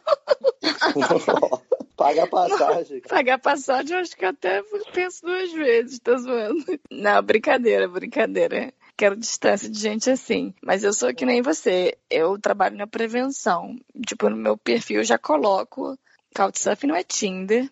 Já coloco, sou feminista, então já expulso um monte de, de homem que vai dar em cima, que é machista, etc. Eu já coloco um monte de coisa no meu perfil para deixar claro quem eu sou. Aí, como você, se eu escolho alguém, eu já vi se ele aceita homem e mulher, porque tem a opção, né? Se aceita os dois indiferente, ou só mulher, só homem. E aí quando aceita só só mulher, eu normalmente nem peço, porque eu, se o cara tá no Couchsurfing, porque ele quer experiências diferentes, ele quer conhecer pessoas novas e não mulheres, então ele deveria aceitar homem. Às vezes o cara coloca que é indiferente, mas só tem referências de mulheres, e aí eu também não vou. E aí quando eu tô trocando mensagem, eu não mando nem um sorrisinho, eu sou bem assim educada, mas zero simpática, assim, zero simpática não, mas cuido das palavras que eu vou usar. Porque assim, você vai para país muçulmano, se você botou um, é, um sorriso, o cara tá achando que tá dando mole. Então, assim, eu cuido de como eu tô mandando a mensagem para não ser mal interpretada. E assim que eu chego, eu já falo: não, eu escolhi você porque você aceita homem e mulher, porque eu vi que você tem referência de homem também, porque para mim é, não se mistura, Couchsurfing não é Tinder, porque sabe como é que é, tem gente que gosta de misturar, eu não gosto disso. Então, assim, quase que no diálogo inicial já tô deixando claro ali não super entendo quem use Couchsurfing para pegar gente, tendo, mas eu prefiro não fazer por uma questão de segurança. Porque vai que eu fico com um cara e não dá certo. E aí eu vou para onde? Faço o quê? Vocês têm plano mão... B para isso? Ah, eu sempre tenho um plano B, um hostel. Nunca tive que ativar meu plano. Ah, não, eu tive que ativar uma vez. O meu plano B também é hostel. E eu tive que ativar. Na verdade, nunca tive que ativar também. Não, eu tive que ativar, mas assim, foi mais por. É, eu tava, na, tava no Uruguai, na casa de um garoto, e aí eu tava num quarto, tinha um quarto só pra mim, e aí o garoto tava indo de festa, ele não me chamou e eu também não queria ir. E aí nisso ele começou a fazer uma pré com três amigos. Aí era um monte de homem, assim, um monte de homem, né? Quatro homens, três homens, sei lá, enchendo a cara. E eu no quarto, aí eu fiquei me sentindo, tipo, meio acuada. Por mais que eu estivesse dentro do quarto, trancada, eu não me senti confortável, assim. Eu ficava com medo de que alguém pudesse entrar no quarto, tipo, bêbado e tal. E aí, de madrugada, eles chegaram doidaraços da noitada, vomitando, fazendo um escarcel na casa. E aí eu acordei, fiquei com medo. Aí daqui a pouco só ouço o cara trepando com uma mulher do lado do quarto do lado. Aí no dia seguinte eu só sei que eu acordei e fui embora. Eu fui de fininho. Quando eu tô saindo de fininho da casa do cara, achando que o cara tava dormindo, ele acorda e me vê saindo. Aí eu falei, não, foi mal, cara. Decidi ir embora e tal. Vou seguir viagem. É isso, e, e, o cara não fez nada de errado, né? Tipo, eu tava lá no quarto, então assim, a minha referência para ele nem foi ruim. É só porque eu Casou, né? realmente. Né? É, exatamente, porque o cara, tipo, no dia anterior tinha sido super legal comigo, churrasco, me levou para passear, conversas super maneiras e tal. Só que eu tava, fiquei meio acuada de estar numa, tipo, numa casa com três homens doidões, assim, imaginando que talvez algum doidão fosse entrar no quarto. Mas enfim, nada aconteceu. Acho que essa foi a minha pior experiência do Couchsurfing.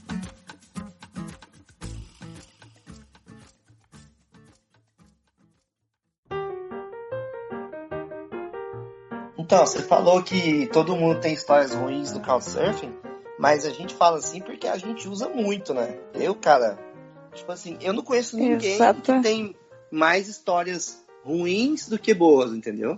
Quem não, tem histórias minha... ruins é porque usou muitas vezes, cara. Entendeu? É. Então tem muitas histórias boas também. É tipo, é, é, uma, é uma questão de estatística, né? Você vai usar 10 vezes, uma ou duas vezes pode ser ruim, mas e as oito, oito vezes que foram médias, ou muito boas, né? É, eu tenho muito mais boas. Quando eu tenho uma ruim ainda, eu ainda pensando assim, ah, não foi tão ruim assim. Tive a oportunidade de fazer uma coisa que eu nunca teria feito. No, no Egito, o meu couchsurfer foi me buscar no aeroporto quando eu tava chegando, me levou para um restaurante direto do aeroporto, aí ia me apresentando as comidas, ele me levou nas pirâmides, negociou todas as coisas, eu não tive que me preocupar com nada. Ia traduzindo tudo. Eu fiz viagem dentro do Egito, ele me levou na rodoviária, me buscou quando eu voltei, me levou no aeroporto depois. Ele morava com a mãe, eu, eu tinha um quarto só para mim, lavou minha roupa. Eles cuidam, assim, quando é para cuidar, de uma forma linda, que deixa toda a minha experiência positiva. Eu no Egito, por exemplo, o Egito para mim foi um país muito difícil de viajar como mulher sozinha, mas eu conheci o xerife e o xerife ele fez toda a minha viagem ser diferente. Ele me ajudou com milhares de coisas, ele me ajudou em outras cidades que ele nem estava, sabe? Então, o Couchsurfing te proporciona encontrar pessoas que estejam abertas a ajudar você muito mais do que em qualquer outro lugar. E eles fazem você ter uma percepção diferente do país. Totalmente. Egito, é... No Egito, o, o meu host, ele era da minoria cristã. Imagina, chegar no Egito, você tá crente, você vai chegar na casa de um muçulmano e o cara era cristão. Eles são 1% da população, se eu não me engano, no Egito. Tipo, um número muito, muito pequeno. Então, foi uma outra percepção do Egito que foi muito incrível. E os árabes, eles tratam você como um rei. Você quase nem gasta com comida. Aí entra num ponto que é o Couchsurfing dos diferentes continentes, como é na América, na Europa, na África e na Ásia. São distintas realidades. O que eu sinto aqui em Portugal, por exemplo, aqui eles te tratam bem, só que não, você não pertence à família. Na África, no geral, você eles te acolhem, você é um filho. E até também não envolve a questão de tempo. Você quer ficar uma semana? Fica uma semana. Ah, quero ser mais três. Fica, estende. Aqui eu sinto que é muito mais regrado, entendeu? Ó, três, três se eu não estou na casa, você também é melhor não ficar. Eles são mais rigorosos. É isso que eu sinto no momento. Sim, eu tive também essa percepção de diferença quando você está na, na, capital ou quando você está no interior. A experiência com o Couchsurfing muda muito. É, e realmente disso, no interior as pessoas te acolhiam demais. Quando eu cheguei na Nicarágua, o país estava ainda está com protestos. E eu sou jornalista, então eu coloquei no meu Couchsurfing que eu queria ir para os protestos. Eu queria participar de alguma coisa para entender. E o cara manda mensagem falando: você é louca, mas eu não iria, mas eu vou com você porque eu me sinto na responsabilidade de, de te proteger. Porque você está no meu país e se acontecer alguma coisa, eu sei como posso te ajudar. Você não vai saber se ajudar. Até no quesito correr. se tiver algum confronto com a polícia, eu não saberia para onde correr.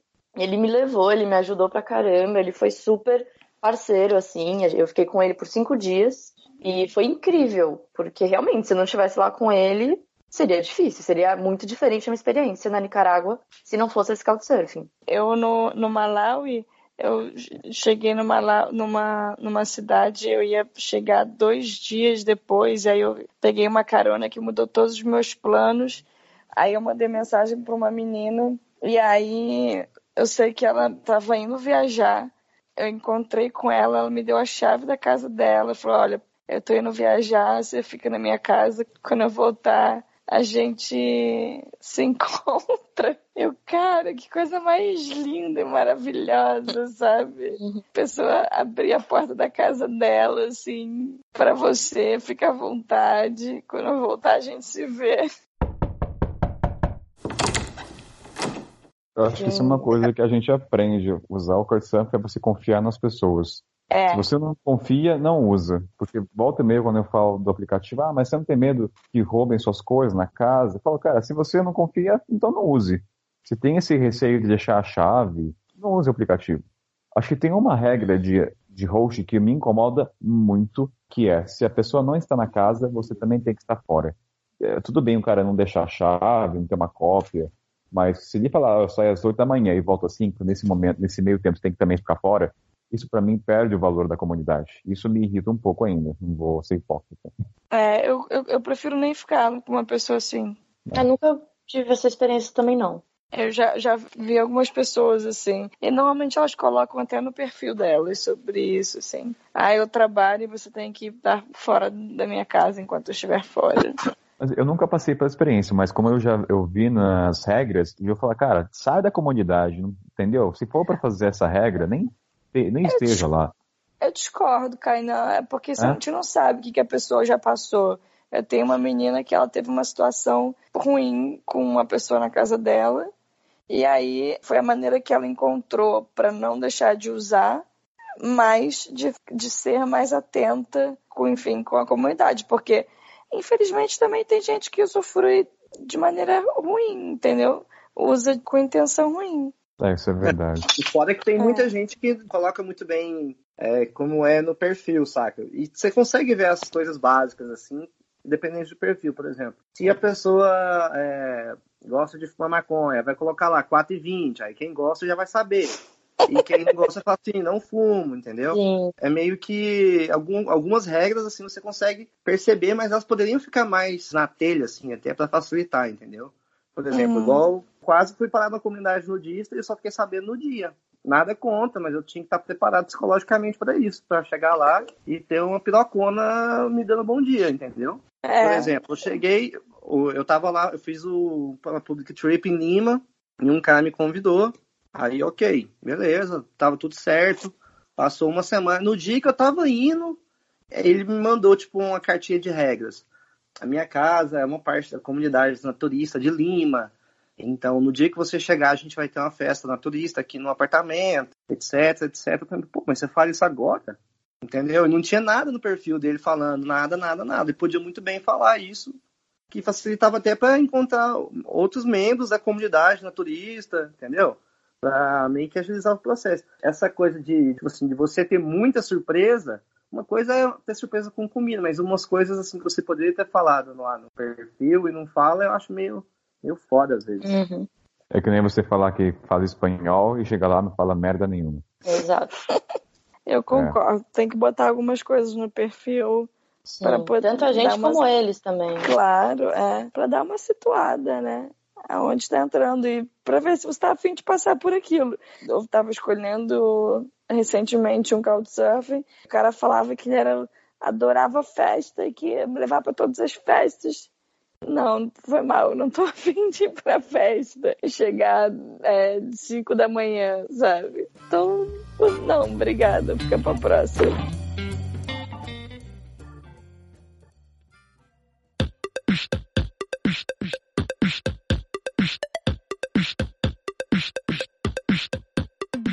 O que, que vocês prezam no perfil? O que, que vocês olham?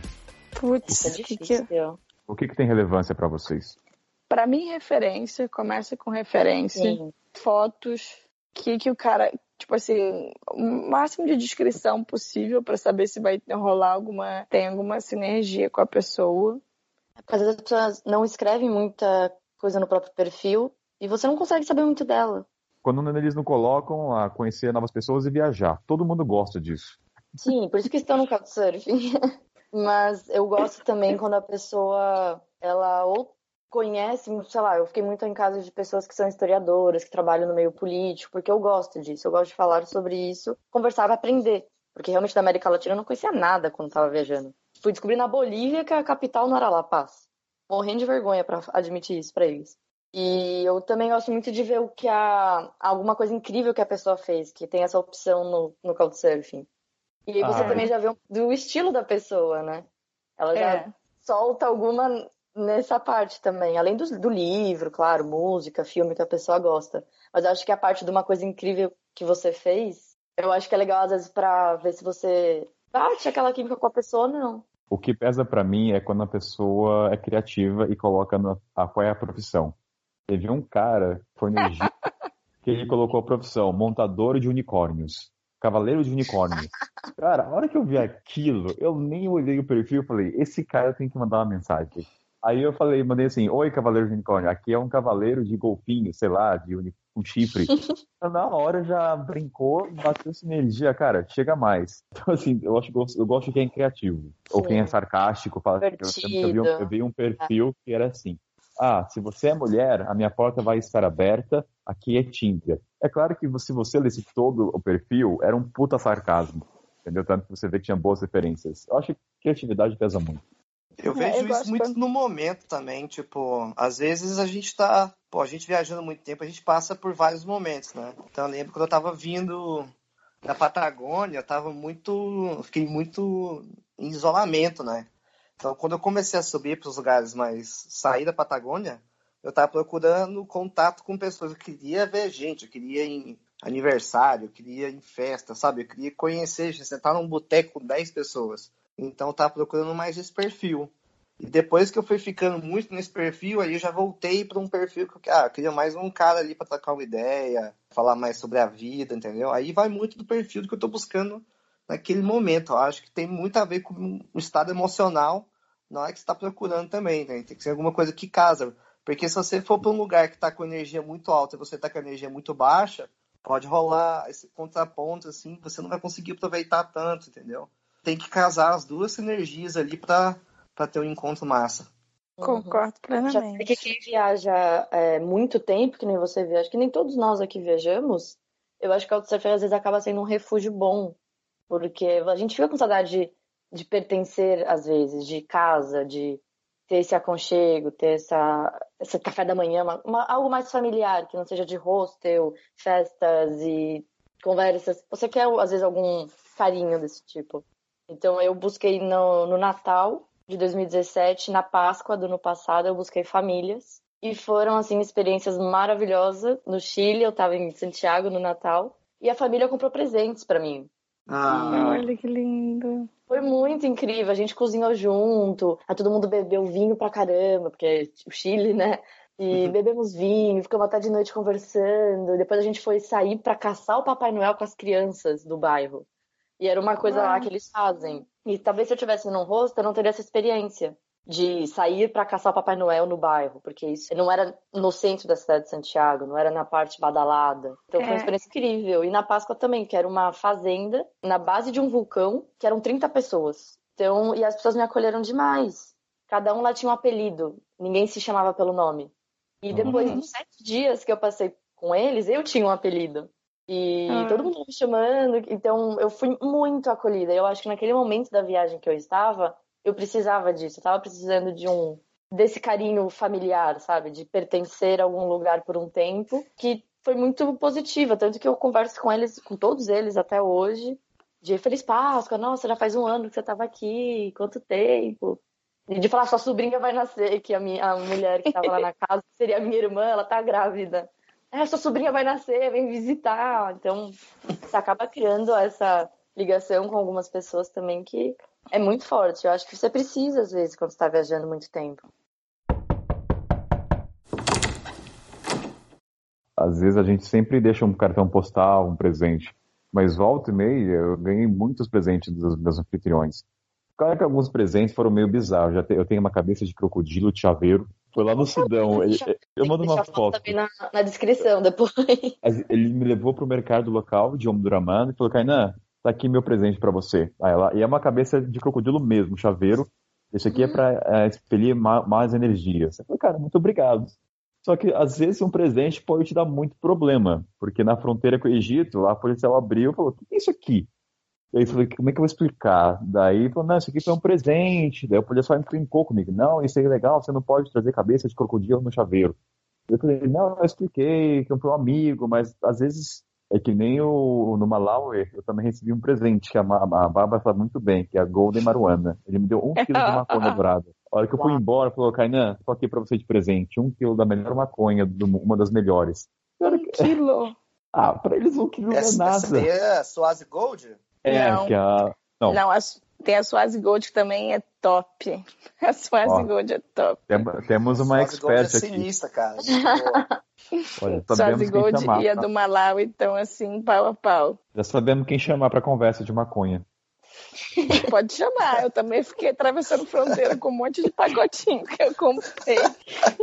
Meu filho do céu, quando eu vi que eu podia estar traficando drogas, eu falei, não acredito, cara, onde é que eu fui parar?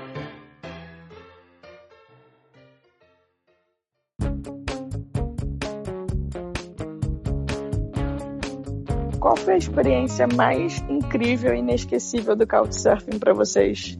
Viajar de moto por cinco dias com um cara que eu tinha acabado de conhecer pelo aplicativo. Que coragem, hein? Que coragem.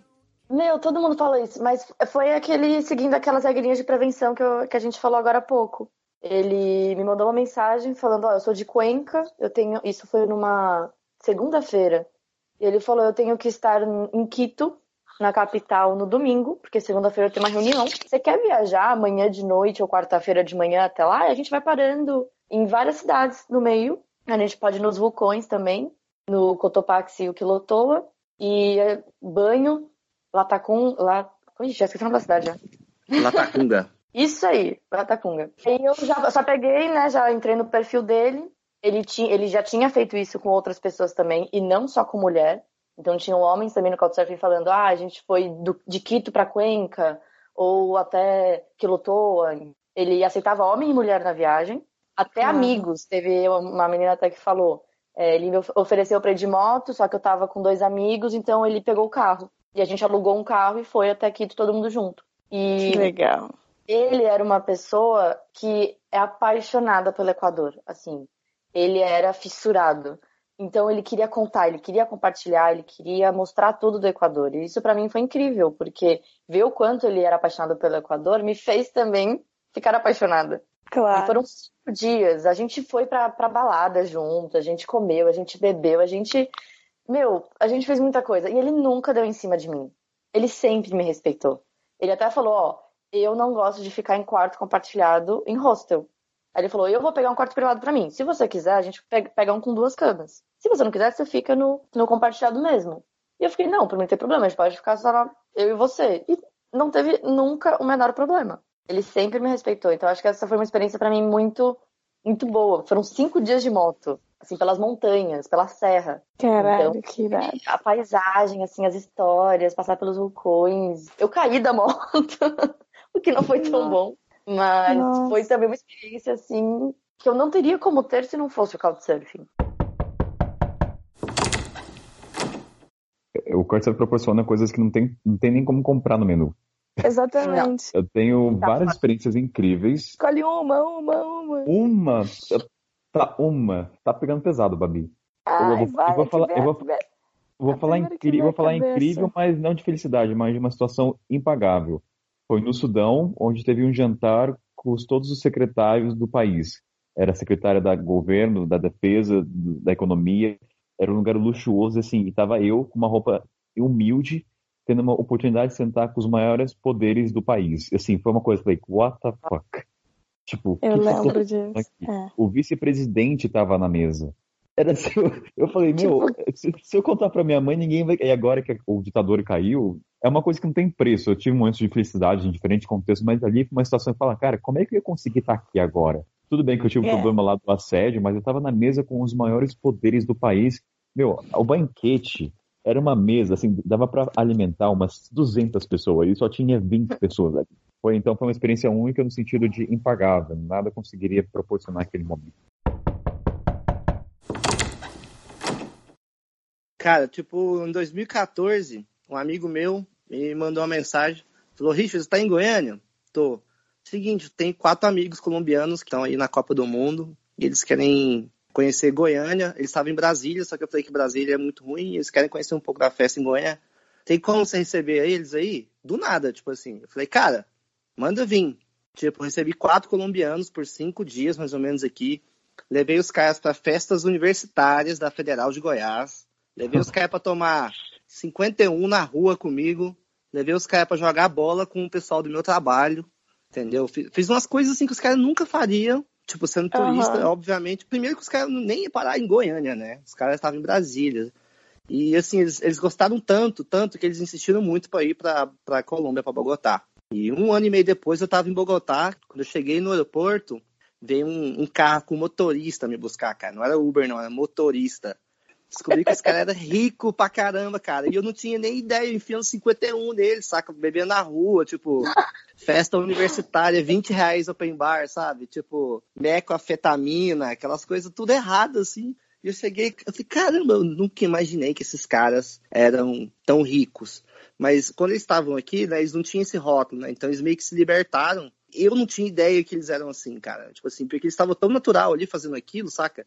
Eles estavam se divertindo tanto que eu nunca ia imaginar que eles eram, vamos dizer assim, de uma classe superior, assim. E, e ver essa troca foi muito louco pra mim, né?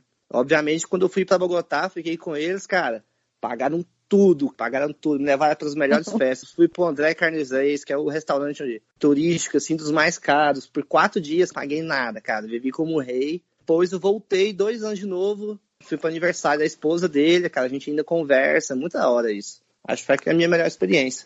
Isso é muito foda, né, cara? A minha foi o dia que eu vi uma chuva de meteoros. Foi uma coisa assim incrível. Eu tava na Polônia, em Varsóvia, Cracóvia, na Varsóvia. E aí o meu host, ele tinha visto que eu gostava de fazer programas que não fossem tão turísticos. Aí ele, olha, não sei se você vai se interessar, mas eu tô indo com os amigos amanhã à noite. Vai ter uma chuva de meteoros e a gente já vai, vai, vão sair quatro carros. A gente vai se encontrar aqui, vai para um lugar mais distante, onde não tem luz. Já vi o horário, melhor horário para ver, tal dia, tal horário. Tô acompanhando.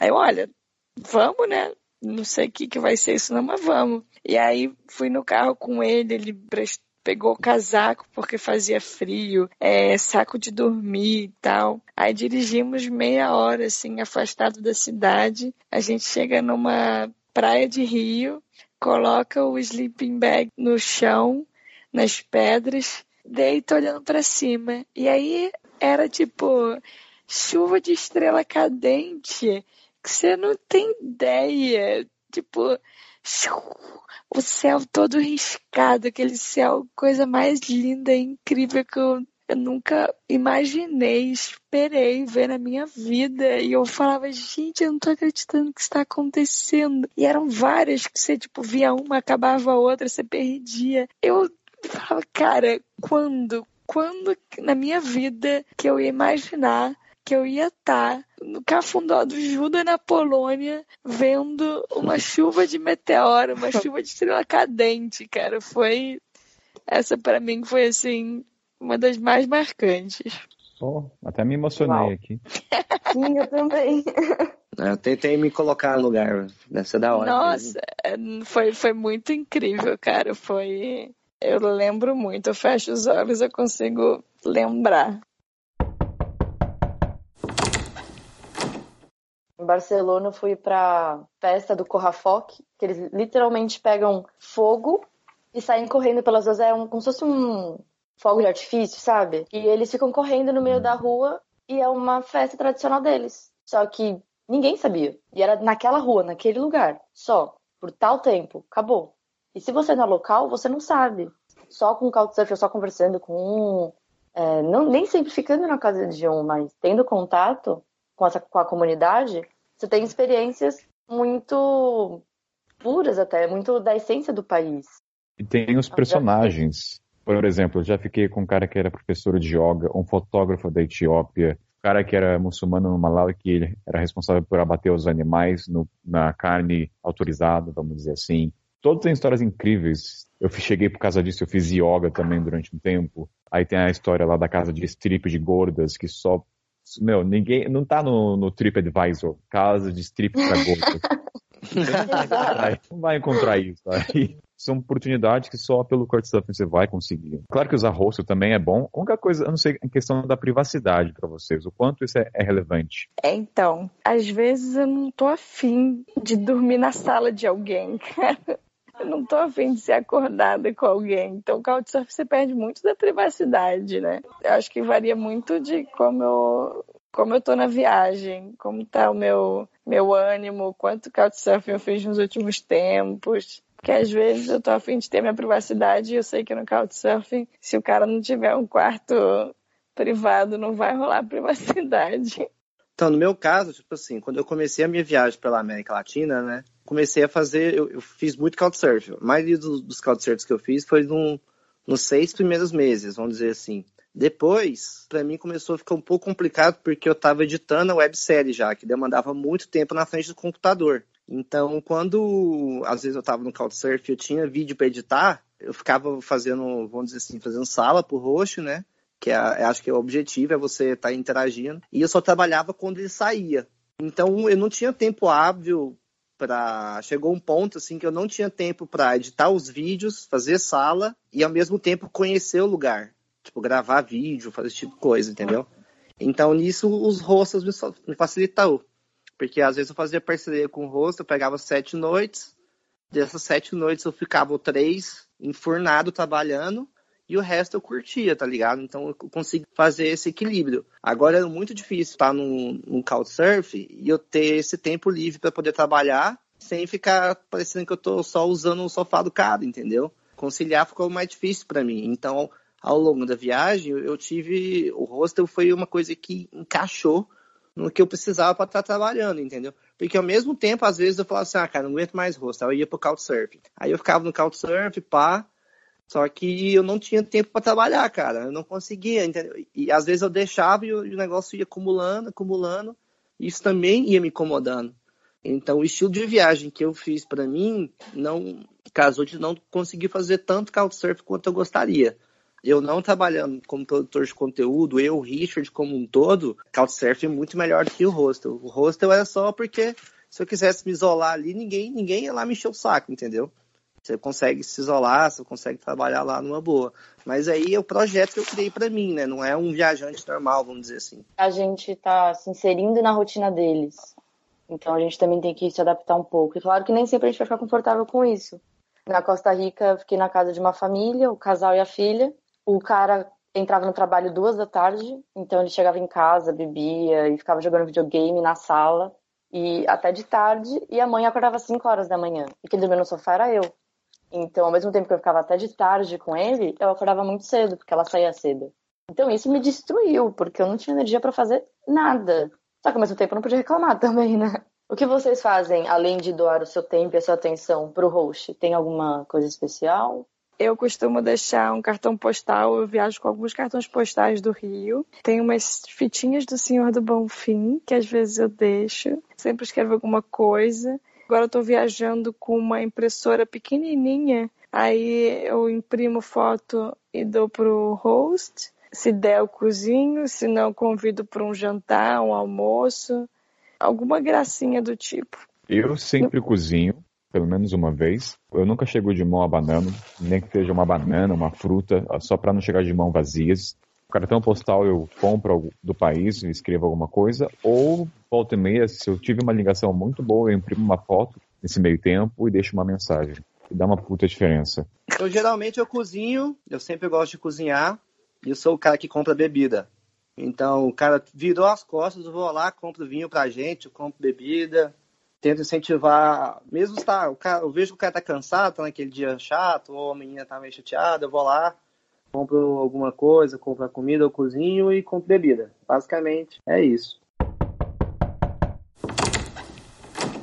Não, teve uma vez só que, tipo, ela tava com quintal, o quintal tava todo sujo, água no pneu, cheio de dengue lá, esse tipo de coisa. Não, nem devia ter dengue, né? Tava na Patagônia, mas eu achei que poderia dar. Aí, tipo, eu tava meio sem ter o que fazer, já tinha terminado meu livro, eu tava cansado de fazer trilha. Aí eu coloquei uma música e limpei o quintal dela. Chegou lá, o quintal tava tinindo. E ela ficou, ah, o quintal tá limpo, o que aconteceu? Não fazer nada, limpei o quintal. Cara, eu passei por isso no Egito. Era lá em Alexandria, era uma república. E eu tenho um pouco de tique com cozinha suja. Assim, tem um, tem um bom senso. E assim, como eu ia cozinhar pra galera e tava curtindo fazer isso, quando eu cheguei, eu falei, vou limpar essa cozinha. Cara, passei o dia inteiro limpando aquela cozinha, mas tirando, tinha cocô de rato no chão. Era uma coisa assim que nem, nem filme de terror passaria. Cara, quando eles chegaram, eles olharam assim, o que, que aconteceu aqui? Eu achei que eles estivessem bravos comigo. Tipo assim, a, a reação deles não foi de obrigado. Eles ficaram assim, com uma cara séria, durante muito tempo. E eles ficaram, tipo, tocando a pia, assim, como se fosse, olha, o que, que é isso? Aí fiquei meio, meu, vocês estão bravos porque eu mexi na cozinha? Eu falei, não, a gente só tá um pouco atordoado com o que você fez. E aí, na hora, eles tiraram, sei lá, 10 dólares do bolso e colocaram na minha bolsa, só o dinheiro. Meu, não, não é um serviço, eu não tô aqui para limpar e ganhar dinheiro em troca. Foi uma única vez, fiquei com dó deles. Não sei se eles não tinham dinheiro para contratar uma faxineira, mas naquele momento eu falei, deixa eu, deixa eu dar misericórdia para essa cozinha. Eles não tinham cara, vergonha na cara, né? Pra limpar a porra. É, então, eu, eu, eu falei, vocês são meio Mas às vezes eu paro para pensar, um bom exemplo talvez dê aquela motivação para fazer. Sim, pra... manter limpo. É, quem sabe? Eu limpei já banheiro é foda, na Índia. Falei, não, brother, que coisa nojenta, não é possível, cara. Eu vou ter que ficar nesse lugar, a pia, tudo nojento, era inacreditável. Mas enfim, nem, eles nem falaram nada e, e eu também não comentei nada. A Índia, só de falar em sujeira, eu fico imaginando o nível que devia ser. Pra mim, nada na vida prepara pra Índia. nada, sério, nada me preparou, viu? É um nível inimaginável. Fiquei numa casa circense, no Uruguai, lá em Montevidéu. Moravam, acho que, umas 20 e poucas pessoas na casa. Super da arte, então o pessoal ficava o dia inteiro pintando, tocando música, naqueles tecidos lá do... Só que a cozinha era compartilhada, era muito pequena e muito suja. Então eu limpei a cozinha deles também, limpei o fogão, limpei a pia, dei uma organizada lá nos, nos pratos, estavam tudo jogado, copos, panelas. Dei uma organizada e acho que foi a única vez que eu limpei, assim, nesse sentido. Eu sempre lavei louça. Todo couchsurfing que eu fui, eu lavei louça. Só que limpar do jeito que eu limpei lá no Uruguai, só lá mesmo. Eu também sempre tento chegar com comida já na casa. Às vezes chegar já com alguma coisa que eu sei que eu como muito de café da manhã, eu já levo e deixo aberto para eles usarem também. E o que sobrar ficar com eles. Cozinhar, fazer brigadeiro, sempre faço brigadeiro. Nunca fiz tanto brigadeiro como na viagem. E bebida também, que nem o Richard. Às vezes comprava alguma cerveja, algum pack e sentava lá com eles e bebia. Mas é, foto eu não levei, eu não tinha pensado nisso antes de sair de viagem. E eu mandei o cartão postal quando eu voltei pro Brasil, porque eu já tinha o endereço deles. Então ficou meio que uma surpresa depois para eles, que eles receberam uns meses depois. Poxa, muito legal isso. Eu lembrei de um couchsurfing que eu fiz no Irã. Era na casa de três homens. Eles trabalhavam todos na mesma empresa e tal. O cara ofereceu almoço. E aí, depois do, do almoço que ele ofereceu, eu, para mim, naturalmente, fui lavar a louça, né? Porque, enfim, é o mínimo que eu podia fazer. E aí o cara vem para mim querendo tirar uma foto. Ah, posso tirar uma foto? Eu, pode, para que você quer tirar uma foto? Não, porque a minha irmã vive dizendo que eu recebo gente no Couchsurfing e que Couchsurfing faz bagunça. E aí eu queria mostrar que, na verdade, o Couchsurfing ajuda, que é muito, muito mais do que ela imagina e tal. Aí eu, pô, nesse caso pode, fica à vontade, tira aí. Aí ele tirou a foto, aí foi ele clicar a foto, ele assim, eu vou mandar pra minha irmã, ela vive dizendo que eu preciso arrumar uma esposa, vou mostrar pra ela que eu não preciso arrumar uma esposa, só receber mulher no Couchsurfing.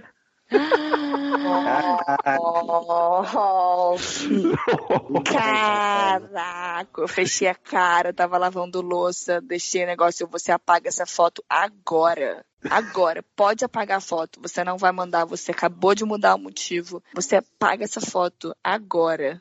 Puta, cara, eu queria. É. Eu vi agora a Bárbara virando o Hulk. Nossa, também. Nossa senhora, gente. Esse e o cara do veleiro que, no final das contas, veio me dizer que só levava a mulher na viagem de veleiro porque a mulher era mais submissa do que o homem e porque mulher é, ele precisava de alguém para lavar e cozinhar e lavar louça. Por isso que ele chamava mulheres para ajudá-lo no, no, na viagem de barco à vela. Caralho, barco.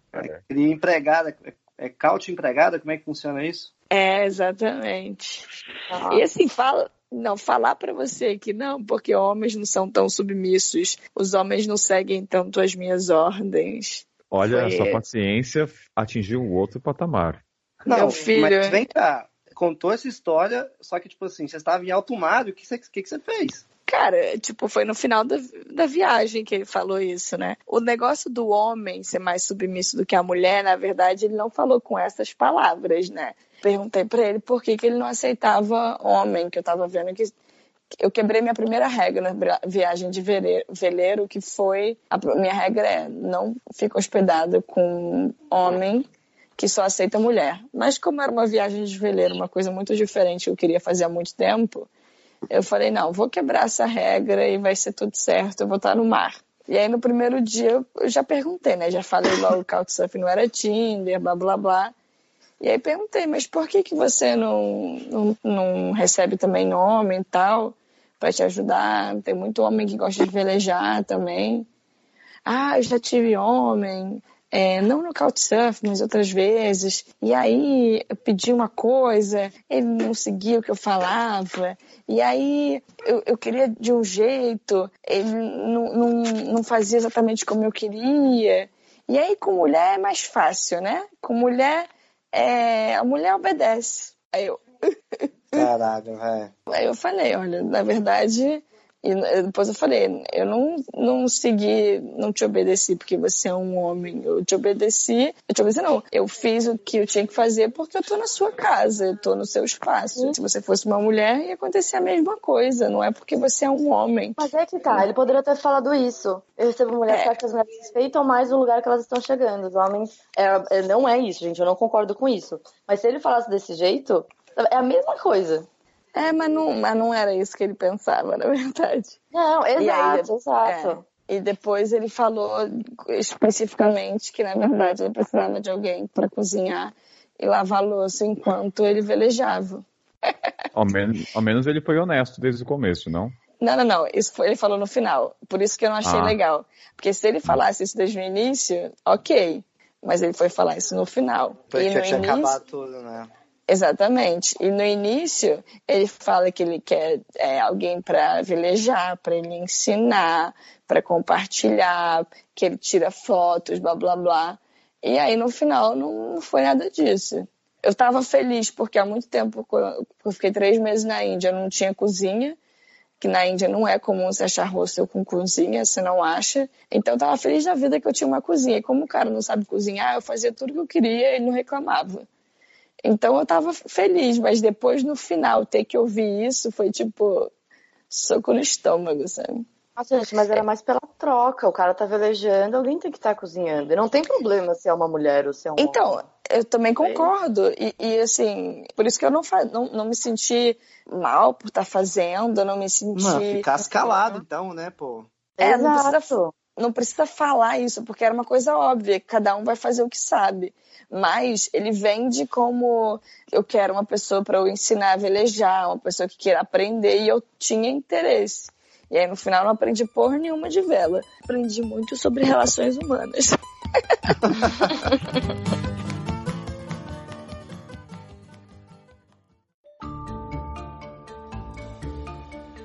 A gente fala bastante de assédio, do homem falar a porta está aberta, mas nunca aconteceu um clima real, verdadeiro.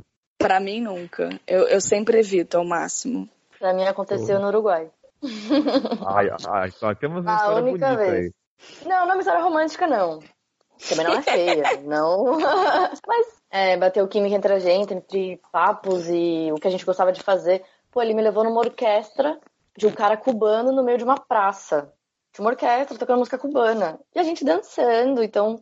E eu gosto disso. E a gente depois saiu pra beber, saiu pra comer, foi dançar. E bateu muito a química entre nós. E acabou acontecendo. Aí eu fiquei na casa dele uma semana, continuei viagem, a gente continuou falando por um tempo, mas depois acabou. Acho que também pela minha falta de internet, eu também não sou muito ligada em ficar sempre no WhatsApp, e a gente acabou meio que se afastando. Mas ele foi sempre super respeitoso comigo. Depois disso também nunca aconteceu. Fiquei em casa de homens sozinhos, mas nunca, nunca deu clima, nunca deu nada e também não tinha interesse. Eu acho que eu também não, não dei essa abertura depois. Comigo já rolou, mas não era nada, nada de romance, só puramente objeto sexual por alguns momentos ali e depois, tchau. Não teve casos, relacionamentos, coisas assim, não. E valeu a pena? Porra, pra mim valeu. É porque é o seguinte, o caso foi o seguinte, tipo assim, a menina, ela gostava de ter vários homens, vamos dizer assim. E eu fui só um desses homens, entendeu? Ah, que ótimo. Não, era, era meio que um por vez, mas tipo, Olha. Um dia eu tava lá, tipo, aí rolou, pá, dormi na casa, dormi no quarto dela, rolou. Aí beleza. Aí no outro dia, ela falou, Richard, vou trazer um amigo meu aqui, não sei o que, não sei o que. Ah, beleza. Só que ele vai dormir comigo, tá? Aí eu, ah, beleza, tipo assim. A gente é brasileiro, né, cara? A gente não é igual beijou, tá namorando, né? Então, aí beleza. Aí, aí foi outro cara lá, no outra noite, dormiu. Num prazo aí de, de cinco dias, foi eu e mais dois. Olha, adorei ela, gente. É. Então, normal, tipo Ai. assim, nada. Ótimo. Já teve casos que eu senti que poderia rolar o clima, mas como tava naquela situação de couchsurf, eu não quis empurrar, entendeu? Tipo assim, eu sei que se eu, se eu jogasse uma coisinha ali, rolava. Só que, tipo Uhum. assim, tava a situação de couchsurf, aí eu pensei, ah, cara, se isso aqui não der nada, eu vou, nem vou ter casa onde dormir, entendeu? Também não tô apaixonado. e Não tinha objetivo, tipo, não tinha o porquê rolava um olhar, um olho no olho ali, mas eu, sabe? Se, se eu tivesse fora do Couchsurf, eu já tava lá. Tipo assim, se eu tivesse encontrado a menina num bar, mas como tava no Couchsurf, eu fiquei meio naquela situação de não querer ser o cara que fica dando em cima das meninas no Couchsurf, entendeu? Então, hum. essa situação Eu acho ótimo isso.